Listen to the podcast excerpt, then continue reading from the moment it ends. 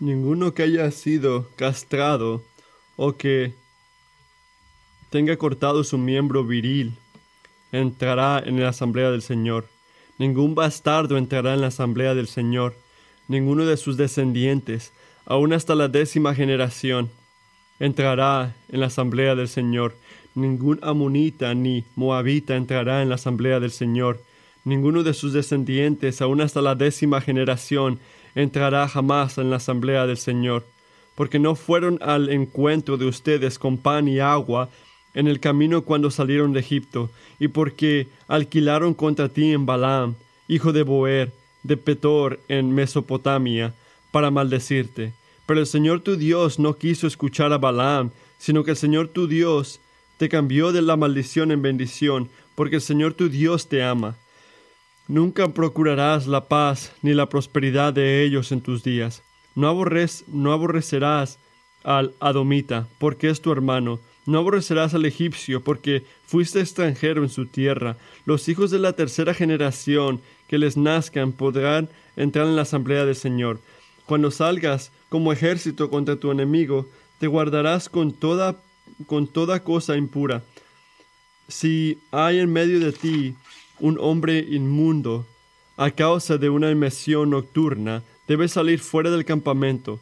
No volverá a entrar al campamento, pero al llegar la tarde se bañará con agua, y cuando se ponga el sol podrá entrar de nuevo al campamento. Tendrás también un lugar fuera del campamento y saldrás ahí, y entre tus herramientas tendrás una pala, y cuando la sientes allá afuera, cavarás con ella, y te darás vuelta para cubrir tu excremento porque el Señor tu Dios anda en medio de tu campamento para librarte y para derrotar a tus enemigos delante de ti. Por tanto, tu campamento debe ser santo, y Él no debe ver nada indecente en medio de ti, no sea que se aparte de ti. No entregarás a, a su amo un esclavo que venga a ti huyendo de su Señor.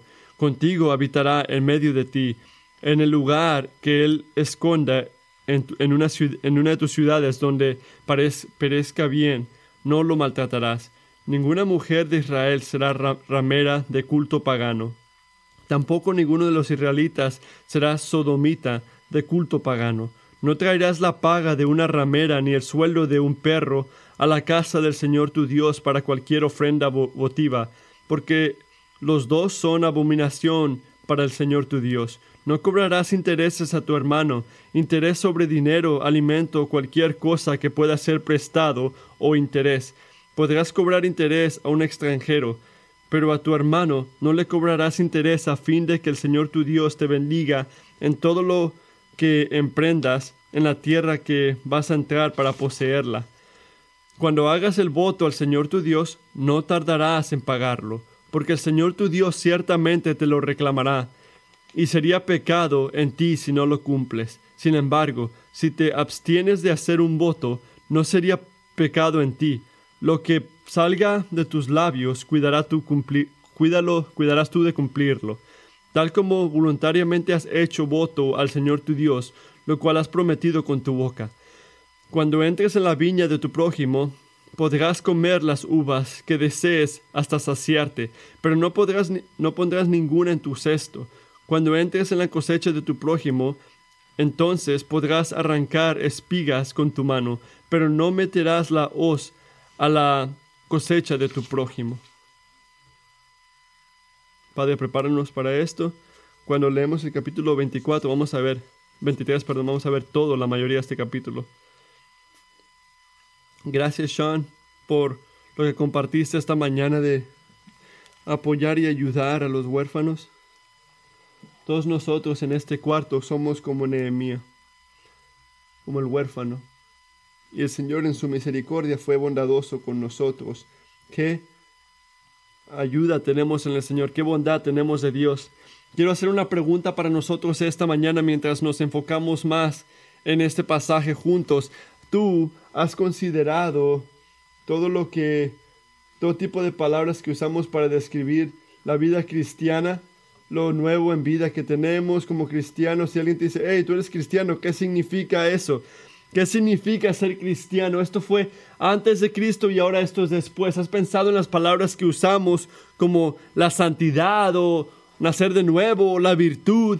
Hay todo tipo de palabras que podemos usar y creo que todas esas palabras son buenas y tienen su propósito, su propósito. Pero una palabra que podemos usar por un segundo es la santidad. ¿Qué es el significado de la santidad cuando se habla de la vida cristiana? Puedes tomar esto para decir que el Señor es santo, que Él es separado, que es único, que Él es diferente. Puedes hablar de nuestras vidas, la vida cristiana, que somos, tenemos que ser cristianos, que somos elegidos, que tenemos que hacer un, propósito de Dios. De repente la virtud te llega a la mente. Esa palabra comunica correcto y malo. Señores, tiene virtud, Él es correcto. Tenemos que vivir nosotros vidas que honren a Dios. Hay bueno y malo, hay correcto e incorrecto. Hay una línea en la tierra y tenemos que vivir con virtud y honra a Dios. Quiero poner una palabra ante nosotros hoy, pureza, pureza. Y creo que el texto enfrente de nosotros está hablando a la pureza. Si yo digo, hay que decir, voy a inventarme algo. De repente, imagínate que estás trabajando en tu casa, estás trabajando en la, yarda, en tu casa, por horas y está caliente, está caliente, horas y horas estás trabajando afuera y yo tengo una botella de agua purificada. Tú dirías, oh Caleb, tú eres tan santo. ¿Esa es agua purificada? ¡Wow! ¿Por qué no me das agua normal? diría otra persona. Nunca pensarías así. Agua purificada es excelente, es buena. Se le ha quitado todo tipo de, bacteria, bacteria y es bueno para ti. No es mala agua. Es agua que te puede beneficiar. Así purificada y tiene efectos por tu bien. Ahora hay que decir que que estás en la calle y vas a, vas a un lugar donde reciben cosas viejas, compran cosas viejas y traes el reloj de tu abuelo y el Señor te dice, tengo buenas noticias, es oro puro, es oro puro. Y ve el reloj, imagínate el valor que eso comunica. No dirías, oh, un reloj puro ¿Qué importa? Que no me importa que sea puro el oro. Tú dirías, no, eso es bueno porque es puro. Es un, el valor de este reloj es bueno porque es puro. Y no solamente es bueno, me beneficia que sea puro. El valor incrementa porque es puro, oro puro. Si yo te digo que ayer fui al parque con mi familia y que después fuimos a agarrar nieve y te lo describí como gozo puro. ¿Es negativo que yo diga gozo puro? ¿Es negativo o positivo? No, habla de lo completo que fue ese momento, que no, que, que, saca al lado todo lo que puede ir mal. Sí, puedes enfocarte en lo que va mal o cómo podemos evadirlo, pero la palabra pureza incluye o habla de todo lo que fue bien, lo increíble que fue, como el tiempo fue bueno. Fue excelente. Pienso en, en nuestra cultura. Las mujeres en la congregación que están casadas, cuando te casaste, te pusiste un vestido blanco puro. Un vestido blanco indica pureza. Cuando yo miré a Cristi, mi esposa, caminando hacia mí con el vestido blanco, yo dije, ah, qué feo. Tienes un, eres, eres tan santa ahora. No, eso comunica hermosura. Eh, se miraba hermosa. Ella se reservó para mí. Había una imagen, una, algo visual de que era mía y que yo iba a ser de ella. Y el negativo no era el punto ahí, el punto no era, ah, podía usar otro color ella, no, el punto era que había valor, había hermosura y era para mi bien ver mi esposa en blanco. Así que iglesia, cuando el Señor nos ve a nosotros, cuando Dios nos ve, cuando Cristo, que es el esposo, ve a la esposa, Él ve algo, Él ve algo puro. No los mira mal, no los mira de lado, no, no dice, oh, yo soy mejor que tú. Es, Él ve a alguien que sobrepasa a cualquier otra persona por Jesús. Dios ve un amor en su iglesia. Tú eres un pueblo, una gente separada, eres santa, eres llamada a, virtud, pureza. Y yo creo que la pureza tiene un gran significado porque es el enfoque. El enfoque está en el valor, el beneficio de la santidad. Y esta mañana quiero enfocarnos a la hermosura y lo bueno de lo que testifica el Evangelio de la iglesia, de la asamblea reunida, de nosotros siendo puros. La pureza, hablando de nosotros esta mañana, es esa, ese sentimiento de estar limpios, de estar sin pecado, de honrar a Dios. El enfoque no es hacer cosas correctas. La pureza, el gozo puro, la pureza, hablando, refiriéndonos a la, a la boda, esas son las imágenes que tienen que recibir en tu mente cuando escuches esto de la santidad, la pureza de la, iglesia. Nos encanta la pureza, pero por todo lo bueno que esa palabra hace por nosotros como cristianos y como la gente reunida de Dios, por la integridad de nuestra relación con Dios y nuestro testigo a un mundo que está mirando. Nuestra pureza importa. Por nuestra relación y representación, nuestra pureza importa. ¿Por qué nosotros como iglesia tomamos tan serio la membresía? ¿Por qué nosotros practicamos la disciplina como nos llama el Señor Jesucristo? Por la hermosura de la iglesia es su pureza. Eso es uno de los puntos que quiero hacer muy claro hoy. La pureza de la iglesia, de esta iglesia, refleja, refleja nuestra relación y nuestra misión dada por el Evangelio. Así que el punto del sermón de hoy es este. Ese es el punto que quiero que escuchen y que tomen de todo esto. El pueblo de Dios, el pueblo de Dios, puedes ver ahí la iglesia de Cristo, Kingsway Community Church. Este el pueblo de Dios se esfuerza por lograr la pureza en toda la vida debido a su relación y representación de Dios ante un mundo que observa. Ese es el punto. El pueblo de Dios se esfuerza por lograr la pureza en toda la vida debido a su relación y representación de Dios ante un mundo que observa. Así que los tres puntos que quiero que miremos hoy son estos.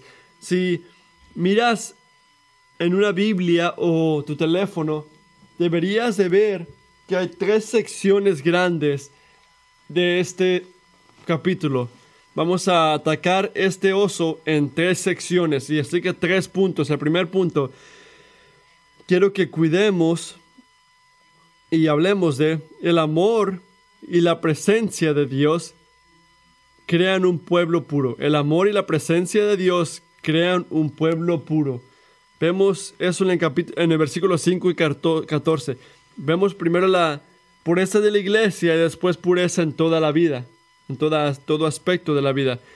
Así que la presencia de Dios crean un pueblo puro y después pureza en todo el mundo. Así que el pasaje, tres secciones.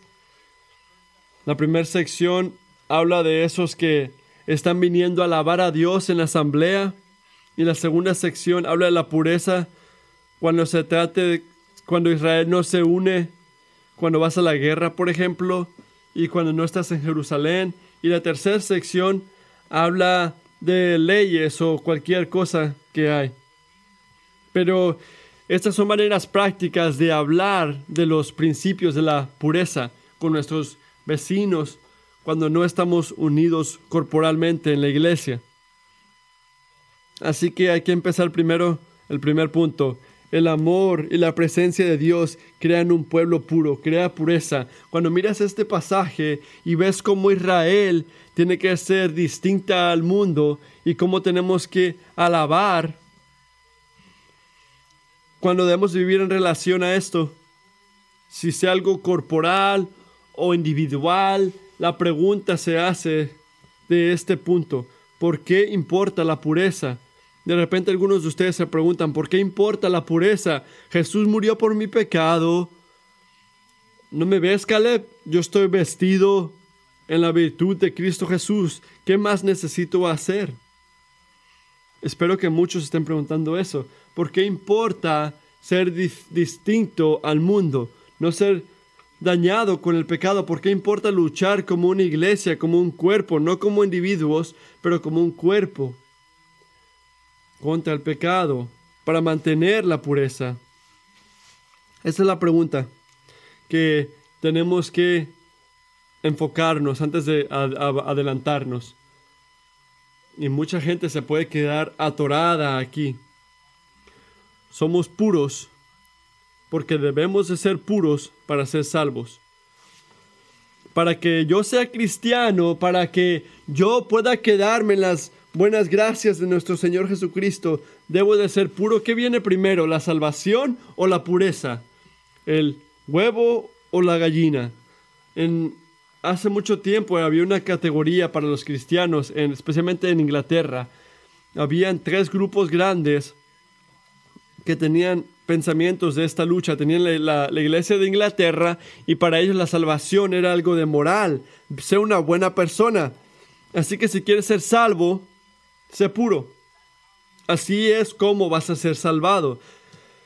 Y mucho no va a cambiar solamente una declaración de la iglesia que dice que eres salvo. Ese es un grupo. Y había otro grupo que creía en lo que decimos que la teología de un gran Dios, que Dios es soberano y que nos salva para que podamos hacer buenas obras. Y nos encantan las buenas obras en este lado de la salvación. Pero antes de ser salvos, nos encantan las, las buenas obras aquí. Así que, ¿de qué importa que me equivocaba yo antes de ser salvo?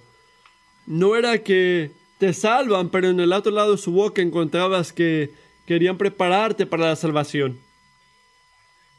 Es por gracia y fe, de, eh, fe solamente, no en tu obra, pero tienes que asegurarte de que vas a la iglesia y que de obedezca los diez mandamientos y después puedes recibir el Evangelio. Nos encanta la pureza. Y había el tercer grupo que creía que la salvación era basada en tu voluntad, que tú elegías a Dios, que Dios era algo soberano, pero no solo pero no en las cosas de salvación y tú podías elegir. Y si tú podías elegir tu salvación, virtud y pureza, quiere decir que esto te ayuda, esto ayuda a entender lo que está pasando con la salvación, a que si eres buena persona, puedes recibir el Evangelio de Cristo. Es más, era más fácil para ti recibirlo. Si todo era falso, el Evangelio es por gracia y fe solamente y ninguna obra. Puedes mirarte como un pecador cuando vienes a la iglesia porque eso es lo que eres.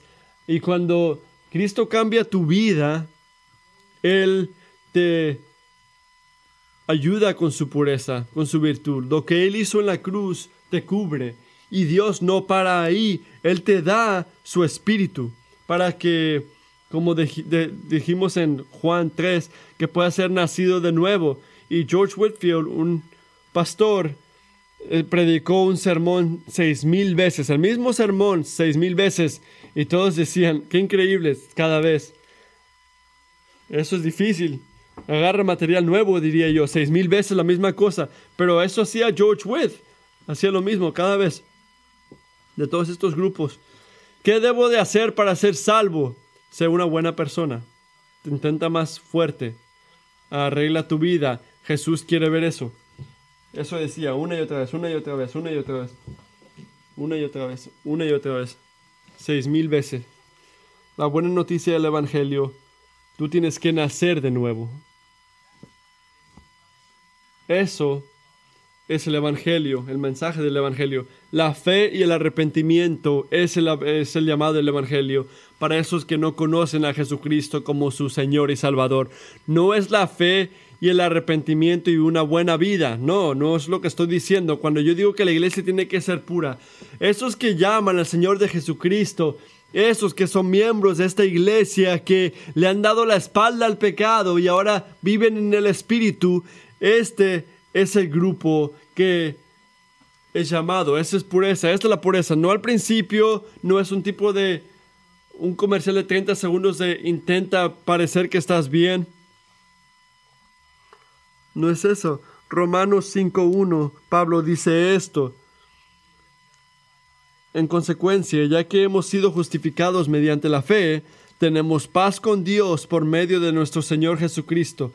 De repente, no lo veo, pero no veo nada aquí que dice que estamos bien ante Dios basado en algo que hicimos nosotros. Solamente la fe se ve aquí. No es por la obra de la ley o intentar hacer algo en nuestras propias fuerzas.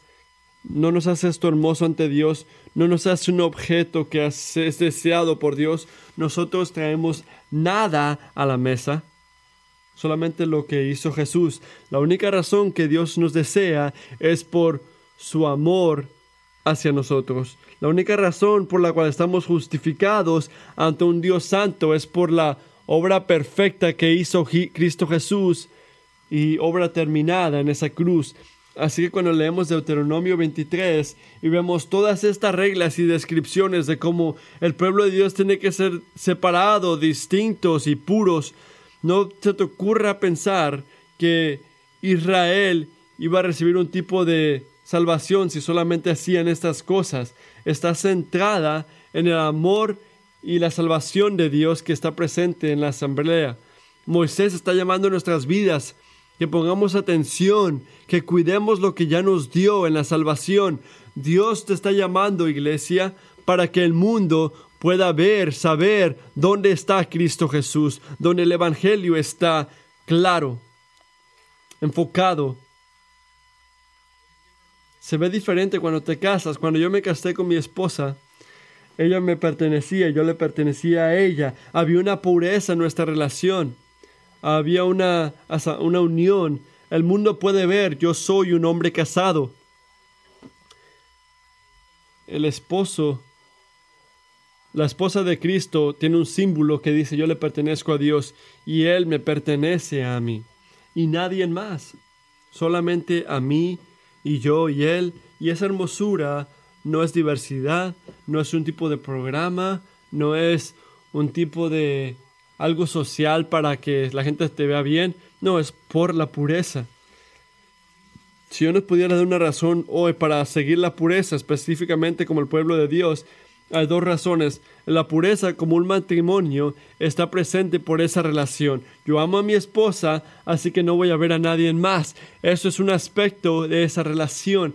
Así que cuando seguimos la pureza por una relación que tenemos con Dios en Cristo y la segunda cosa por la representación como un matrimonio, mi anillo da una foto clara, transparente a cualquiera que me mire que dice que yo estoy casado. Así que como iglesia, ¿dónde ve el mundo la pureza de Cristo Jesús en el Evangelio? ¿Cómo vamos en misión, iglesia? Miren esto practical. ¿Cómo vamos en misión? Tenemos que reunirnos y ir a una misión juntos. Yo quiero decirte a ti que una de las cosas más profundas que puedes hacer tú para ir en misión es vivir pura, puramente por el Señor Jesucristo. Que ames a Jesucristo sobre cualquier otra cosa. Esta es algo de misión puesto simplemente. Así que nos importa la pureza de nuestro cuerpo. Tomamos la fidelidad al Señor y el pecado seriamente porque habla del valor y, lo, y la bondad de Jesucristo y el Evangelio que proclamamos como la iglesia. No de nuestra necesidad de ser amado por Dios, sino porque su, paciencia, su presencia esté con nosotros. Las promesas ya están aquí y creo que vemos eso en este texto específico específicamente en el versículo 5 y 14. Así que miren conmigo esta primera sección de la asamblea. Moisés está dando una base por la cual no dejó que Balaam maltrate a Israel. Hay dos, hay dos razones por la cual no dejó esa maldición. Y es amor y presencia. Y vemos esto primero en el versículo 5. Sin embargo, dice, ¿Por qué no fueron maldecidos? ¿Por qué Israel no recibió esa maldición? Si no has leído este pasaje en, números y quieres buscar una novela basada en la escritura, esta es, este señor muchas veces, Balán, yo, yo quiero un animal como ese, ese, ese burro, ese, amaba a Balaam y no dejaba que lo maltrataran, pero no es el punto de este sermón. Miren este Pueden leerlo otro día en su propio tiempo, están números. Pero Balán intentó maltratar a Israel y el Señor no lo dejó porque él amaba a Israel. Él te amaba a ti, el Señor tu Dios te ama a ti. La fidelidad de Dios ya estaba con su gente en la pureza. Este llamado a la asamblea era una respuesta a esto. Mira el versículo 14. Es cuando estaban fuera del campamento, cuando están en la guerra. Porque el Señor tu Dios anda por tu campamento para protegerte y para entregar a tus enemigos en tus manos. Por eso tu campamento debe ser un lugar santo. Muchos dicen, ¿por qué importa? Aquí no hay ningún pastor. ¿Por qué importa cómo nos portemos? El versículo 14 dice, porque el Señor tu Dios anda por tu campamento. El Señor está en todos lados, Dios está en todos lados y está con su gente, no solamente en Jerusalén, no solamente en la iglesia, está contigo cuando estás en vacaciones, está contigo cuando te vas de aquí y vas a trabajar mañana, el Señor está contigo, a Él le importa y importa tu santidad, tu pureza, no es un comercial de, ok, voy a portarme bien hoy, voy a asegurarme de que abra mi Biblia y le pregunta a tres personas que oren por mí y oro por cuatro y vamos bien. Yo he vivido puramente.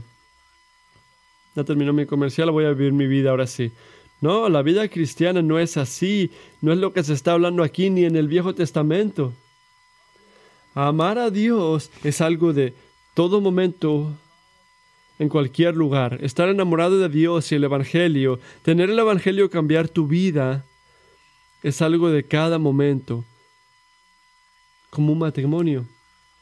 No estoy enamorado con Cristo un momento y el siguiente momento odiándola. Ella tiene toda mi vida por toda mi vida. Y lo mismo es para la esposa de Cristo. Nosotros lo amamos en cada aspecto, en cada esquina de nuestro hogar, en cada trabajo. Así que hay que hablar de eso. Hay que hablar de lo que el Evangelio está ah, enfocado en el amor de Dios. La pureza es una respuesta al amor de Dios. Vamos al punto 2. La pureza en la asamblea, en la iglesia. Versículos 1 al 8 y después 17 al 18. Miren los primeros 8 versículos en el capítulo 23. La pureza en la iglesia, en la asamblea. De repente notaste algo que se repitió en estos versículos. Seis veces dijeron lo mismo. Seis veces se repitió. Cuando tú leas un versículo y veas que algo se sigue repitiendo una y otra vez, está enseñando un énfasis. Y esa frase es entrar en la asamblea del Señor. Entrar, entrará en la asamblea del Señor. Seis veces Moisés habla a personas, grupos que no pueden entrar a la asamblea del Señor. La asamblea del Señor, la iglesia del Señor, la asamblea del Señor es una referencia a la gente de Dios que están en relación con Dios, que están reuniéndose para escuchar la voz de Dios y alabar.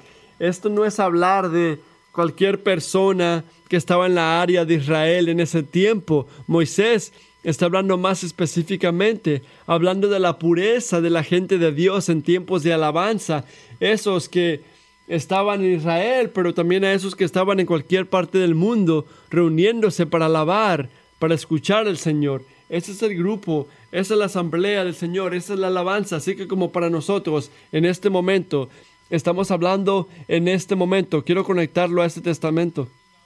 No está hablando de que corras a la gente de la nación. Está hablando de alabar. Y lo que importa entender, recordar,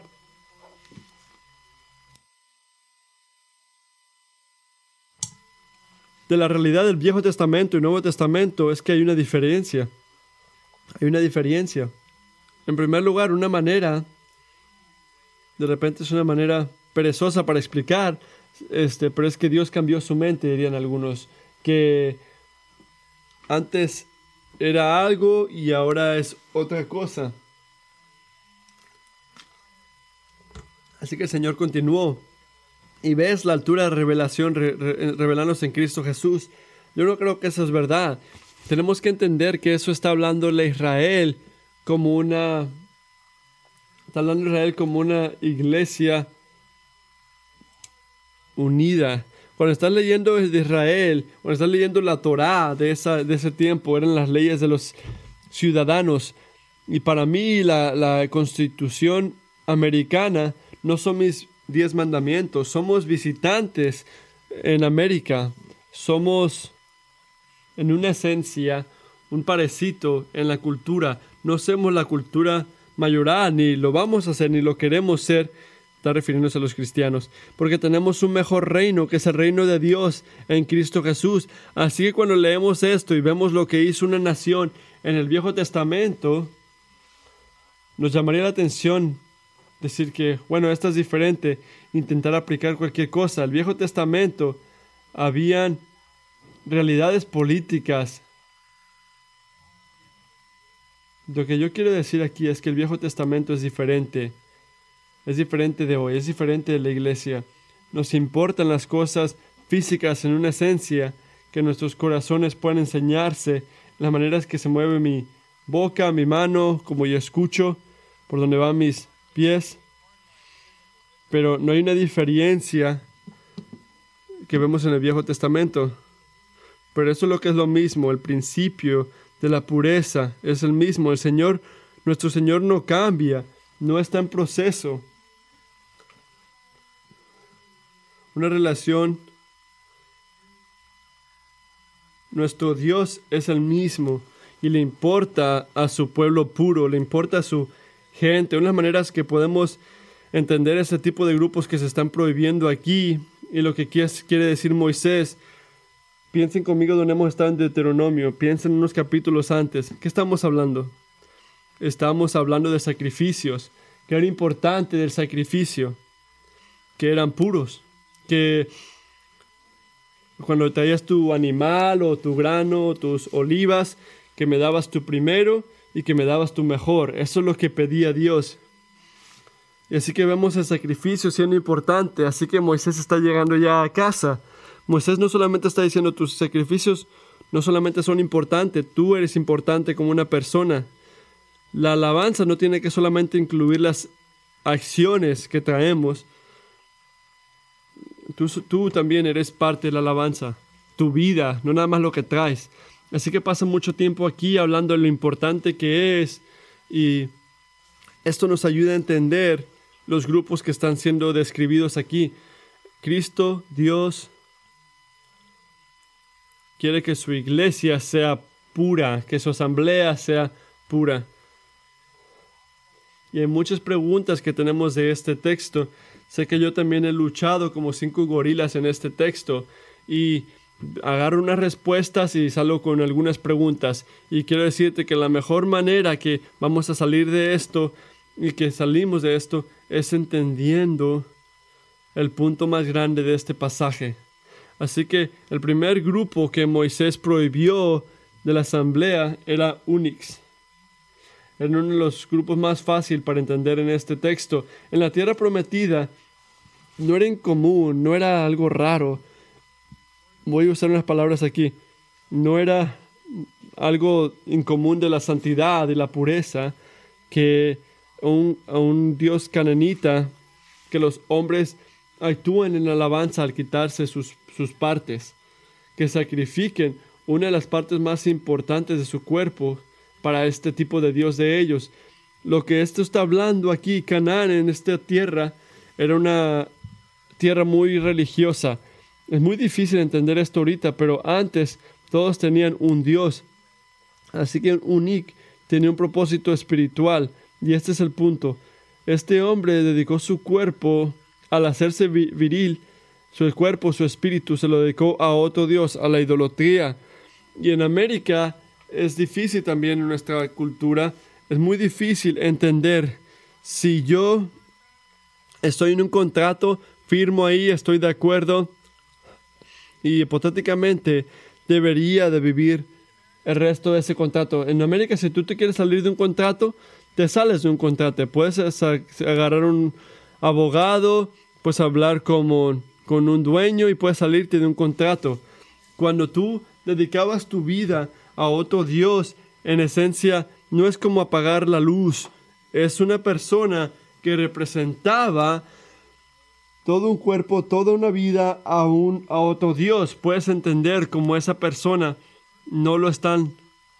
Es una persona que quiere alabar a Dios, una persona que quiere escuchar a Dios hablar, es alguien que ni siquiera alaba a Dios, que su cuerpo tiene que ser puro. Y ese es el punto del primer grupo. El siguiente grupo que está prohibiendo Moisés a que entren eran hijos ilegítimos, niños de relaciones malignas. Y Moisés no da razón por la cual no pueden ser recibidos en la asamblea, pero mirando la foto, la imagen grande, podemos hablar lo que dice este texto. Este versículo nos ayuda a entender el enfoque grande, que es la gente de Dios, el pueblo de Dios, en su representación de Dios al mundo, deberían de no ser este, impuros, igual que el sacrificio. El tercer grupo que prohíbe Moisés son los emovitas y moabitas. Y sabemos a una persona famosa que es Ruth, que es en la excepción en, esta, en este caso, pero esta gente viene de la descendencia de los hijos de Lot en Génesis, las dos hijas que durmieron con La y tuvieron hijos basados en esa relación, pero Moisés no menciona esto en este pasaje, pero sí da base por la cual no se debe de hacer y es importante. Sabemos del primer grupo de Unix que es gente que han devocionado sus vidas a, a otro Dios, ¿Qué tal de los moabitas y moabitas? Di eso cinco veces rápido, rápido, para ver que se te atora la lengua, dice él. No quieren dar pan, no quieren dar agua a Israel en el desierto. Lo leímos hace tiempo en Deuteronomio capítulo 2, que Moisés estaba guiando a la gente, necesitaba comida y agua y no, lo, no le quisieron dar. Así que los moabitas fueron este, sacados ahí por, porque a Balén, porque quiso maltratarlos, quiso maldecirlos. ¿Por qué? Porque van contra el propósito de Dios, van contra el plan de Dios para salvar a alguien. Querían arruinarlos, querían sacarlos, querían maltratarlos, querían maldecirlos, querían parar el plan de Dios. Así que lo que Moisés estaba haciendo es que esos que le han dado su vida a Dios, a otro Dios, han dejado todo por él. No se han dado a otro Dios, no viven vidas que son llamadas pecadoras, pecadores. La gente de Dios tiene que ser pura porque ese es un resultado y la recompensa de la salvación que recibimos de Cristo. Y el problema con los moabitas y amonitas no, no era su raza nada más, era que eran que estaban contra la misión de Dios. Y si lees este texto y si leíste este texto y piensas, esta es una aplicación de racismo, hermano y hermana. La, marca de los amonitas y moabitas era su etnicidad. Tú estás siendo ah, influenciado por la cultura de hoy. La distinción más grande en la Biblia se trata con esos que pertenecen a Dios y esos que no le pertenecen a Dios. Y vas a encontrar a gente de todo tribu lenguaje en las dos categorías en las dos categorías. El punto. Miren el siguiente grupo. Edomitas, egipcios. Y nota el tono de Moisés aquí. Prohibidos, prohibidos, prohibidos. Pero ellos no, ellos son sus hermanos. Puedes ver desde Isó, el Egipto. De todos los enemigos no sé si miraron esto, si tú leíste esto por primera vez sin conocimiento, tú dirías que Israel fue de vacaciones en Egipto. Eh, traten a Egipto bien. Recuerda que te, lo, te cuidaron bien, ellos te trataron muy bien. Cuida bien a los egiptos, porque tú también trátalos bien porque ellos te trataron bien a ti. No, si recuerdas, si puedes ver aquí la gracia que tiene Moisés, la misión, el corazón de misión que tiene, lo que dijo Matthew, basado en lo que dijo Sean hoy, esos que fueron perdonados muchos, perdonan también. Y esto es, lo que vemos aquí. Porque los egiptos, ellos eran enemigo número uno. Enemigo número uno. Más que todo enemigo número uno. Y ellos le dicen, después de la tercera generación, estos que activamente no estaban contra las misiones, ellos están bienvenidos. ¿Cuántas veces tratamos a nuestros enemigos así como este Egipto que decimos, hey, pasaron cosas verdaderas, cosas que duelen en Egipto pasaron, o cosas horribles pasaron en Egipto, y Moisés, en bondad y gracia, describe esa situación como él la describe.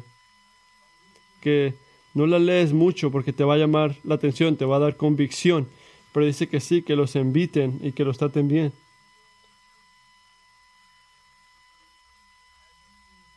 Como miramos con los enomitas y los egipcios aquí, ser puro no daña la ser impuro no, no daña la misión de la iglesia. La pureza informa y ayuda a la misión de la iglesia. Somos llamados a cuidar de nuestra fidelidad a Dios. Tenemos que, nos tiene que importar cómo vive nuestra asamblea, pero también mirar el cuidado y la gracia de Moisés aquí. Ten cuidado, protege tu corazón, no maltrates a, a esos que no te conocen. No es, no, no dejes que nadie, no, no, está diciendo que no dejes que nadie entre, lo que él está diciendo, esos que son enemigos, esos que son enemigos, esos que dirían, soy parte de Cristo, pero tu vida no lo está enseñando. Tenemos preguntas de eso. Para esos que quieren ver la esperanza que se encuentra en Cristo Jesús, tú estás bienvenido. Y no se te ocurre, no te ocurra empujarlos, es lo que está diciendo Moisés aquí. Así que, ¿qué llama la atención de Kingsway? no es nuestro edificio, no es cuánto tiempo lleva nuestra iglesia, no es lo educado que podemos ser o cuántas misiones hemos estado o cuánta gente hemos ayudado en nuestras vidas o lo político que somos.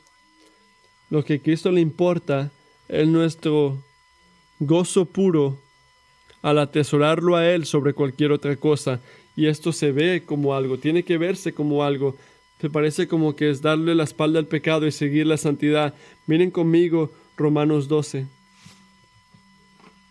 Romanos 12.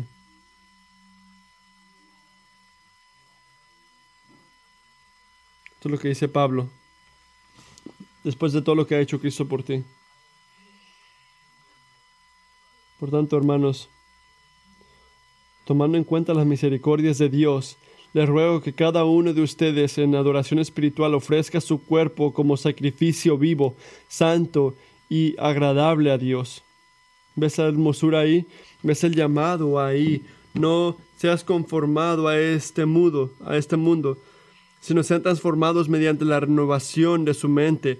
Así podrán comprobar cuál es la voluntad de Dios buena, agradable y perfecta igual que como Moisés se mueve de pureza de animales siendo sacrificados a personas, hermanos y hermanas. Me encanta que tenemos acciones santas y que hacemos cosas, pero el Señor le importas tú como el sacrificio, igual como le importa tus acciones en las vidas cristianas, en la vida cristiana. Así que al mirar las razones de nuestra pureza y la hermosura de la asamblea, ¿Qué tal cuando no estamos juntos? Rápidamente vamos a ver el punto número 3, la pureza en toda la vida. Pureza en toda la vida. Hablan de la pureza, la santidad, cuando se habla de otras situaciones. Así que la regla aquí, hay reglas que nos aplican aunque te vayas, ¿verdad? El cristianismo es algo de todo el día, toda la vida, en cada cosa. Y este texto enseña que la salvación que Dios nos da por, este, por todos nuestros pecados y la nueva vida que nos da, tiene que llenar cada parte de nuestro ser. Así que cuando alguien te pregunta algo que te ofende, de algo que hiciste privadamente, si te ofendes, están amándote, están preguntándote de lo que estás atesorando. El Evangelio tiene un llamado ahí. Y este pasaje habla de, de unas cuantas cosas. Habla de la guerra, habla de ser padre, habla de cómo tienes que tratar con el dinero, habla de cómo mantener tu palabra, cómo cuidar a la gente en necesidad. En el tiempo de antes, si tenías un esclavo, si viene un esclavo hacia ti, tienes que maltratarlos y regresarle a su, a su dueño. No, aquí dice que tienes que cuidarlos, que la manera que tú actúas en algo que pasa en tu tierra, esto habla, esto representa tu relación y representa el Evangelio. Ahí también lo mires ahorita. Estamos representando nuestra relación, nuestra misión a reunirnos, pero cuando tú vas y vas al trabajo o estás con tus amigos o estás con tu hijo dándole disciplina o cuando estás discutiendo con un vecino, estás representando tu, misión y tu llamado al Señor en cómo actúas. Eso es otro ejemplo. Si tus hijos quieren alabar otro Dios y este texto habla de algo extremo, tienes que mantener tu hogar puro. Hasta el ser padre esto importa. Tienes que amar y guiar a tus niños. Si das dinero también, tienes que asegurarte de que no, no maltrates a la persona. Cuando le prometes a alguien algo, tus palabras son puras. Tienes que tener integridad. Tienen que pueden confiar en ti en esa, en esa promesa. Todo esto representa algo puro. Y los últimos dos versículos, creo que para cualquier joven en este cuarto, este es tu, debería ser el versículo de tu vida. Cuando vas a la casa de alguien, hey, ¿quieres algo de comer? Y comen toda tu comida. Cuando alguien va a tu viña, deja, que comen todo lo que quieran. Todos los jóvenes dicen amén, amén, que dejen, me dejen comer. Para de hacer esto. Estos versículos están hablándole a los necesitados a la gente que no sabe lo que van a comer, cuando vienen, que tú tienes que ser generoso, tienes que enseñar, como esa historia de Nehemías. Dios nos perdona mucho, perdona a otros, enseña amor a otros. Porque iglesia, cada uno de nosotros vino a la viña del Señor con mucho, mucha necesidad, mucha necesidad. Y Dios generosamente dio todo lo que necesitábamos y continúa dando todo lo que necesitamos en Cristo Jesús.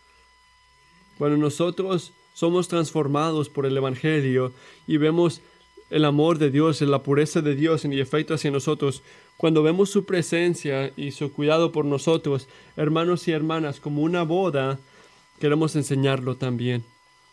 Yo hablo de mi esposa porque yo la amo a ella. La iglesia debería de hablar de Jesús porque estamos obsesionados en el Evangelio y de Cristo.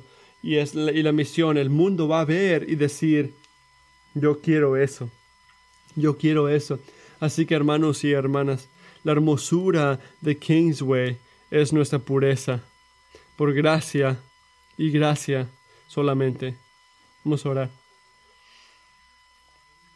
Padre, te agradecemos por cómo Tú nos has dado tu amor en Cristo.